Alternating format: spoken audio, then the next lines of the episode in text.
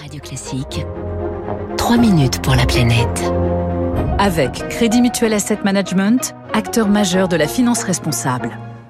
3 minutes pour la planète, c'est avec vous. Bonjour Baptiste Gabory. Bonjour François, bonjour à tous. Le congrès mondial de la nature se poursuit, c'est jusqu'à samedi à Marseille et justement la Méditerranée est au centre de toutes les attentions. Un nouveau rapport a été présenté hier qui confirme les tendances observées ces dernières années. Le bassin méditerranéen est aujourd'hui la deuxième région la plus touchée dans le monde par le changement climatique. Oui, après l'Arctique, hein, les eaux méditerranéennes se réchauffent par exemple deux à trois fois plus vite que dans le reste du monde à l'échelle du bassin méditerranéen l'augmentation de la température a déjà atteint 1,5 degré par rapport au niveau pré-industriel contre 1,1 degré en moyenne mondiale. Katarzyna Marini est la responsable scientifique du MEDEC qui regroupe plus de 600 scientifiques des pays méditerranéens et qui présentait ce rapport hier. La situation est assez alarmante parce qu'il y a à la fois des facteurs climatiques comme la température et la chute des précipitations, notamment pendant l'été, mais à ça s'ajoutent les, les, facteurs non climatiques comme augmentation de la pollution atmosphérique et aquatique. Par exemple, selon les projections, dans la mer Méditerranée, il y a 40 espèces d'espèces endémiques qui risquent de disparaître. Des espèces qui vivent uniquement en Méditerranée et nulle part ailleurs.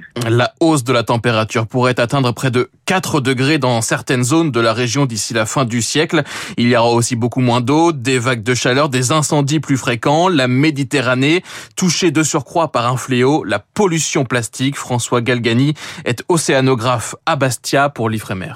C'est un bassin qui est fermé. Il y a à peu près 30% du trafic mondial qui passe par la Méditerranée. Il y a de grandes métropoles. C'est la première destination touristique dans le monde. Il y a des grands fleuves comme le Nil, par exemple. Toutes ces raisons, si vous voulez, ensemble, font que, ben, effectivement, c'est un des bassins les plus pollués du monde par le plastique. François Galgani et ses collègues ont même retrouvé, grâce à un robot sous-marin, du plastique au fond de la Grande Bleue à plus de 2200 mètres de profondeur on a effectivement des zones où vraiment c'est de véritables décharges en fait, avec une accumulation très marquée de certains types de plastique. Par exemple, près des côtes, ce sont surtout des objets en plastique qui viennent de la grande consommation. Plus au large, sur les monts sous-marins, ce sont souvent des engins qui viennent de la pêche. Mais l'ensemble, c'est de toute façon des polymères, si vous voulez, euh, qui posent problème. Alors face aux impacts hein, du changement climatique, pas de surprise, il va falloir ici, euh, comme ailleurs, réduire drastiquement les émissions de CO2. Mais sur la biodiversité, des actions spécifiques sont demandées. Emmanuel Macron a ainsi annoncé à Marseille vendredi dernier l'extension des aires fortement protégées en Méditerranée. Objectif 5% de l'espace maritime français protégé en 2027 contre 0,2% aujourd'hui.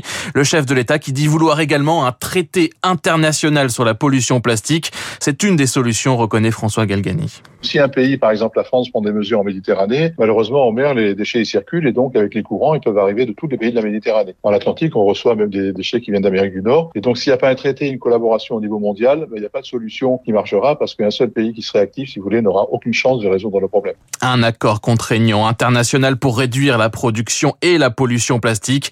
Les négociations pourraient débuter en début d'année prochaine lors de l'Assemblée des Nations Unies pour l'environnement. Merci beaucoup. C'était trois minutes pour la planète avec Baptiste Gabon.